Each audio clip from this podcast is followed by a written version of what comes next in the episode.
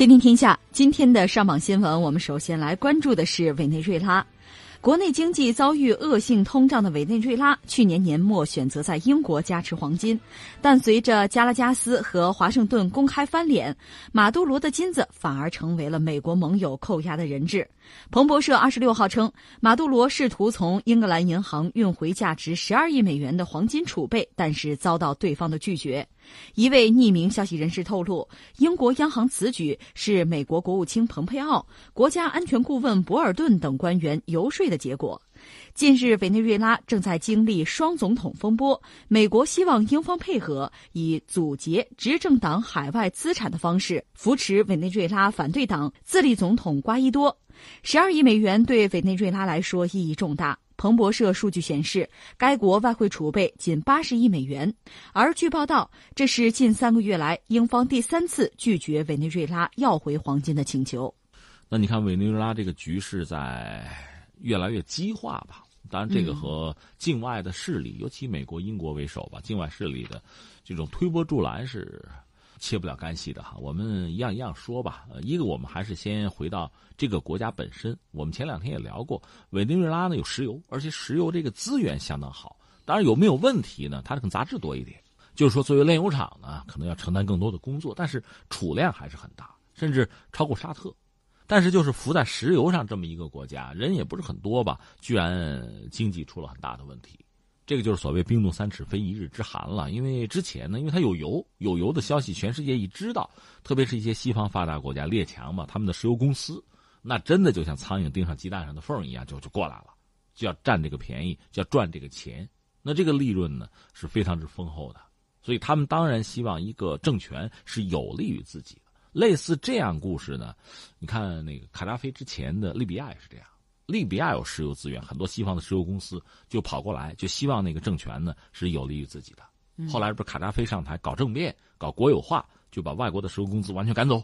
很多国家是这么玩的，这个等于说和西方国家就等于哈，咱们用江湖上的话讲，就是结了梁子。就很多石油公司啊，包括很多发达国家的政府啊，欲除之而后快，往往就是这个样子。现在你说委内瑞拉，如果咱们用个老词儿，这不就颜色革命吗？嗯，这个套路咱不熟吗？很多国家不已经发生过吗？阿拉伯之春就这套玩意儿吗？我们看得很清楚。但委内瑞拉呢，他前段时间就查韦斯在台上的时候呢，他真的是顺应一个当时的一个大势，很多拉美国家都是左翼上台，呃，搞国有化，就经济搞国有化，想搞高的福利，给老百姓好处嘛。再就是反西方，把美国人把石油公司赶走。啊，搞这套东西，可遗憾的是呢，这些国家在就经济的这个改革方面没有做出太像样的成就。因为拿委内瑞拉来讲，它靠石油，石油价格涨了，能卖点钱，日子好像过得不错，老百姓福利有改善，但是也就仅止于此，没有在顺风顺水的时候呢，对经济结构做大的这个调整和改变。另外就是很多左翼政府往往又和腐败脱不了干系。丑闻也好，指控也好啊，或者说确实确有其事也好啊，导致在几年执政之后吧，很多左翼政权就下台，而且落马落的也就灰头土脸，是这么个状况。委内瑞拉呢，查韦斯还好，他也赶上政变了，但是他挺过来了，他和古巴关系也不错。那马杜罗呢，现在确实遇到了非常大的麻烦，一接盘呢，这个经济就到崩溃边缘，而且通胀率实在是非常之高。那一堆零呢？多少零我们都数不清楚了，就是这么一个状况。但如果我们说了，就是大家同心协力，勒紧裤腰带啊，达成共识，过紧日子，也不是熬不过来。其实经济出问题的多了。就当年九七九八年亚洲金融危机的时候，你看看东南亚国家，包括看韩国，那都是很难熬过来的，咬着牙就熬过来嘛。那他现在熬不过来，国内有反对派，另外呢，就是国外有一些势力是想把马杜罗推翻。就想让整个这个国家改旗易帜，说到底就是这么一个状况。嗯，所以他日子就不好过。现在你说能不能过呢？为什么还能过呢？说到底就是他这些年，包括之前查韦斯吧，他们的一系列的这个经济政策吧，对中下层民众还是相对有利的。大家虽然我食不果腹了，但是不管怎么说，国家呀，这个政府对我还不错。那不满的是谁呢？精英，包括一些大的企业的领导人，是这样的。就是出现这么一个不同的集群或者阶层啊阶级之间的这个博弈和斗争。嗯，另外军队目前总的来说比较稳定，但是那个驻美的武官已经倒戈了，对，但是被骂作是叛徒嘛，嗯是这样。总的来说，目前他国内的政局目前还好，但是这个格局能维持多久，恐怕不乐观。另外就是这个三十多岁这个自封总统这位瓜伊多呃瓜伊多，他呢是拒绝谈判，我是要把他搞倒，我不跟他对话。我们确实是看到瓜伊多目前在外部势力的支持下吧，表现出了一种比较强势的这种态度。美国已经接受了反对派领导人瓜伊多提议的委内瑞拉驻美国临时代办维基奥的任命，维基奥呢将会代表委内瑞拉在美国处理外交事务。另外呢，瓜伊多就说说正在和对他的立场有共鸣的军方以及文职官员谈判，以迫使马杜罗下台。他说：“我们一直在与政府官员、文职官员还有军方进行了谈判，这是一个涉及个人安全的敏感问题。我们正在与他们会面，但是呢，还是比较谨慎的。”对，刚才我们简单回顾了一下目前这个状况吧。一路走来，委内瑞拉现在进入一个困境，就马杜罗进入一个困境。呃，目前就是国内的公众，特别是这个、我们讲这个中下层的公众，对他还是还是拥护的。嗯，所以这是他目前执政的一个基础。也正是因此吧，他去年才有机会就是继续做这个总统。当然，很多国家说他作弊了啊，这不能算数。他得票率百分之六十多，不到百分之七十。其实你看一看他的国内的经济政策。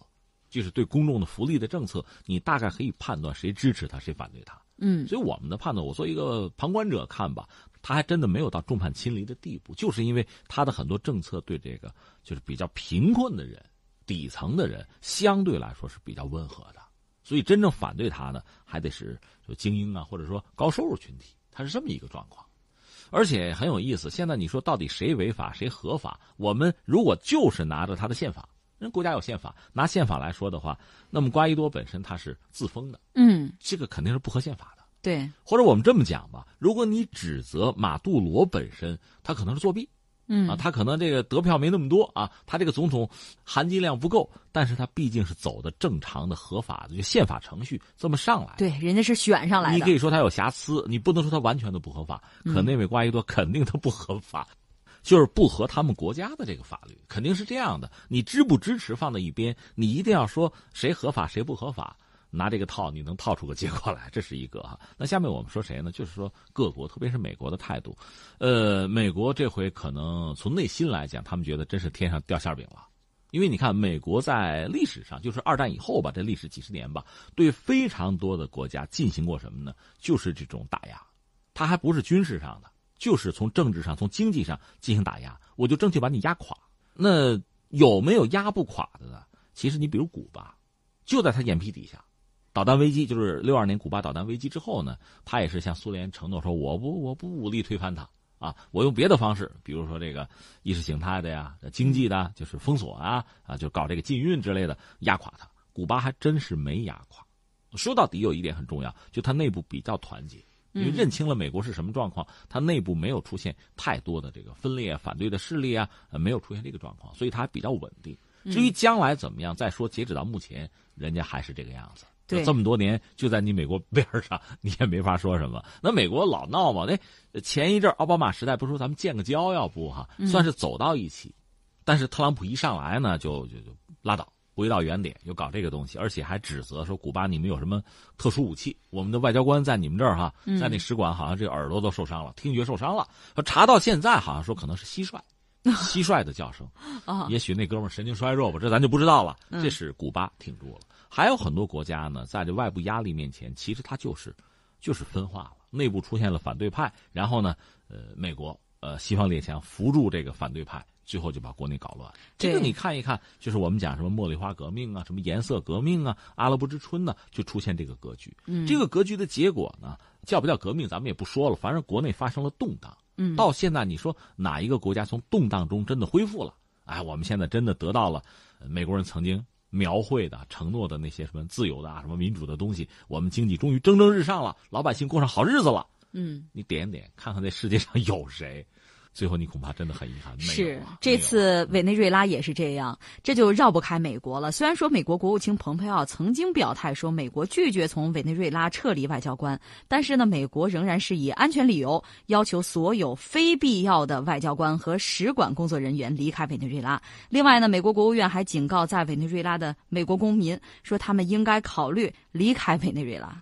他是这样子吧？我刚才说了，美国人应该很高兴，好像天上掉个馅饼。嗯，就是一直以来对委内瑞拉是有这个制裁的，对，但是也没太多的作用。现在忽然一下子，他国内有反对派，嗯，而且做大，机会来了，机会来了。其实委内瑞拉的国内一直是有反对派的，只不过一呢没成事儿，第二呢彼此之间也有矛盾的争斗。所以这次这个瓜伊多叫什么？一枝红杏出墙来吧，他忽然出现，很多人对他很陌生，他也很年轻，怎么是他？嗯，是吧？如果说马杜罗的这个政治上的对手不止一个呀，嗯，怎么居然他冒出来了？而且我们昨天也聊到了，在他真的自封总统的前一天晚上，美国的副总统彭斯专门和他通了电话，嗯，实际上就是支持嘛，对，也许是耳提面命，有一些什么计策计谋之类的东西，这就里外呼应了，出现这个格局。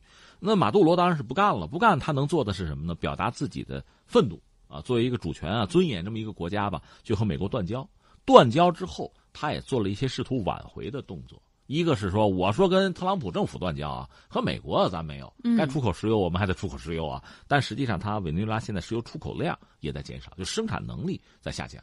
另外，他也是想折中搞个建设性的东西，要不跟美国谈一谈，有个缓冲期吧，或者有一个美国利益怎么维护，咱们搞个委员会。就他还希望和美国多少能修好。就不要一下子就彻底的就掰了就撕裂了，但是美国那边呢倒是很绝，俩事儿，一个是刚才你说了，这么着吧，那个瓜伊多他要有一个独立的政府，人家也得对外有涉外的一些机构啊，那么美国我们承认吧，不但如此，他还拉了一帮小伙伴，甚至在联合国也在搞这个东西，典型的做法就是那个蓬佩奥，美国的国务卿就说这么着，咱们站队吧，站队吧，要么就站在自由这一边，那意思就是我。啊，这个瓜伊多，我支持的，这是自由。马杜罗那边那就是独裁了，是吧？要么你站那边去，就已经逼着大家站队了。所以你看，美国在这个问题上，一旦是有机可乘，马上就全力以赴，就压上来。另外还有一帮小伙伴，这个我们就不说他美洲就南美那个呃组织了哈，就是很多国家是不承认马杜罗这个政府的，其实早就不承认。这次就去年他继任总统，这帮人就不承认。那这次更有意思的是什么呢？一个是欧洲国家，嗯，法国、德国，还有西班牙，另外还有英国，嗯，英国都闹脱欧呢，不了，在这个问题呢，大家一致，给你八天时间啊，倒计时了啊，最后期限，你们重新搞个大选吧。马杜罗当然是严词拒绝，说不可能啊，这不行。另外就值得一提的是英国，刚才你谈到了，实际上是第三次了，那就是说委内瑞拉呢，它本身外汇储备就很有限。几十个亿、八十个亿，这里边呢有十二亿是就是黄金吧，是存在英格兰银行。大家知道，他国内闹了危机，闹了危机，其实老百姓没饭吃嘛。嗯，他也做了大量的工作，现在真的就是穷于应付了，就是活了眉毛先顾眼前了。他是跟谁呢？跟土耳其关系不错，以货易货，就粮食什么的也算维持一个一个基本的量吧。另外，确实有大量的国民出逃，可能数以十万计，是这么一个状况。把黄金能拿回来，这硬通货嘛，这个东西我拍在这儿。石油你还得往外开采是吧？黄金放在这儿，总还是个定心丸。一个是自己国内，大家看看这个东西在这儿还好一点。另外，毕竟你不管和谁交往吧，你总得总得压点东西吧，有点信誉吧。黄金在这儿总是有必要的。嗯，拿不出来，对，英国人不给了。呃，而且这是三次了，连续三次了。那你看这个路数很清晰了，一个是美国支持反对派，就是那瓜伊多，说是给两千万美元。就是紧急的援助，那边也要。另外，这钱你说掏，那不是个无底洞吗？说实话，你看看，呃，乌克兰算吧，埃及得算吧，利比亚呀，呃，还有这一系列什么突尼斯啊、伊拉克呀，你可以算列出长长的一个名单。请问美国到底能给多少钱？嗯，你给多久？能不能可持续？不会吧？对，那你们还靠自己吧，反正乱了就乱了，下边事儿就是你们的事儿了，对吧？你肯定不能指望我了，这是美国的路数。所以刚才我们点了一系列的国家，其实都应该说比较艰难，这各种因素吧。但说到底，想再搞起来，反正难度是很大的。嗯，能够不乱，能够维持一个基本的稳定，你比如埃及这样的，总的来说算稳定吧。当然也不排除恐袭哈，这就很不容易了。军阀混战那是常态，是这么一个状况。所以。那边要两千万，这边就给，剩下的钱，那你们自己有钱啊，很可能下面怎么做呢？英格兰银行会按照政府的授意，你说是英国政府还是美国政府，这都说不清了。嗯，按照他们的授意，可以把这个钱给到反对派手里，反正你们自己的钱啊，这给到人民手里，他可以这么讲嘛。嗯，说到底，彻底要搞垮马杜罗政府的经济，就成这个样子，分庭抗礼啊。这个时候，大家拼的手里的牌，硬通货有没有？如果瓜伊多手里有，那么对马杜罗的打击就是致命的。而这个事情呢，你说其他国家，你还真不好干预，因为人家是一个主权国家，如果他不提出请求的话，还不好干预。另外就是他和俄罗斯虽然关系算不错吧，毕竟远水不解近渴。俄罗斯如果出兵，比如叙利亚，说到底还是离得近，嗯，鞭长莫及就没有办法。委内瑞拉这个地方离美国太近，美国的后院嘛。如果俄罗斯一旦真的是用兵的话，你比如象征性的，那未必不可能派两架轰炸机什么的哈，够一下，这是有可能的。但是你怎么可能在美国的后院直接部署重兵或者就出兵？这个并不现实。所以委内瑞拉现在说到底，马杜罗还是得靠自己。关键是凭着马杜罗自己之力，能不能力挽狂澜，扭转这种局面呢？呃，确实靠他自己很难。但首先恐怕还得要靠自己，先维持住国内基本的团结的这个格局吧。然后你看，现在在联合国，这是一个很独特的斗争的舞台。美国在这个舞台上。呃，先发制人，一贯的强词夺理，而且在指责中国和俄罗斯。当然，指责的理由有所不同吧，但是确实就在，在站队，在划线，在搞这套东西。我看俄罗斯也好，中国也好，也有了一定的这个回应，就是反驳吧，有这些东西。那在联合国这个舞台，这个斗争其实很激烈。那我个人理解呢，马杜罗恐怕也应该考虑很好的利用联合国这个舞台。嗯，你说到底，一个主权国家这么稀里糊涂就就就完了。同样这个做法，我们就说，因为美国党争闹得也很厉害，美国政府关门关了已经史上最长了。嗯，那法国现在黄背心呢？就所有这些东西，那我们要不要干涉呀？如果拿这个逻辑的话，那是不是都有问题啊？如果这个做法一旦被推广的话，那是很可笑的。那翻回来呢，我们再说这个瓜伊多，呃，三十多岁年轻气盛，有美国做后台的话，可能还真的觉得自己到了。大展宏图的时候，但是实际上，他也许如果只想到这儿的话，那就把问题想的太简单了。是，刚才我们列了一系列的国家，就颜色革命的国家，你看看后果，嗯，看看相关领导人的下场。恐怕不是那么乐观，所以从他来讲呢，我觉得如果真是出于为这个社会的稳定和发展、为国家的考量，我想适当的时候和现政权对话，倒还是必要的。对，因为说到底呢，美国承诺给两千万美元，到没到账咱还等着呢，还没看到呢。另外就是这样下去的话，会怎么样？你这样上台，你自封总统就能上台。那马杜罗的支持者是不是也可以自封个什么议会的议长啊？自封个总统也上台？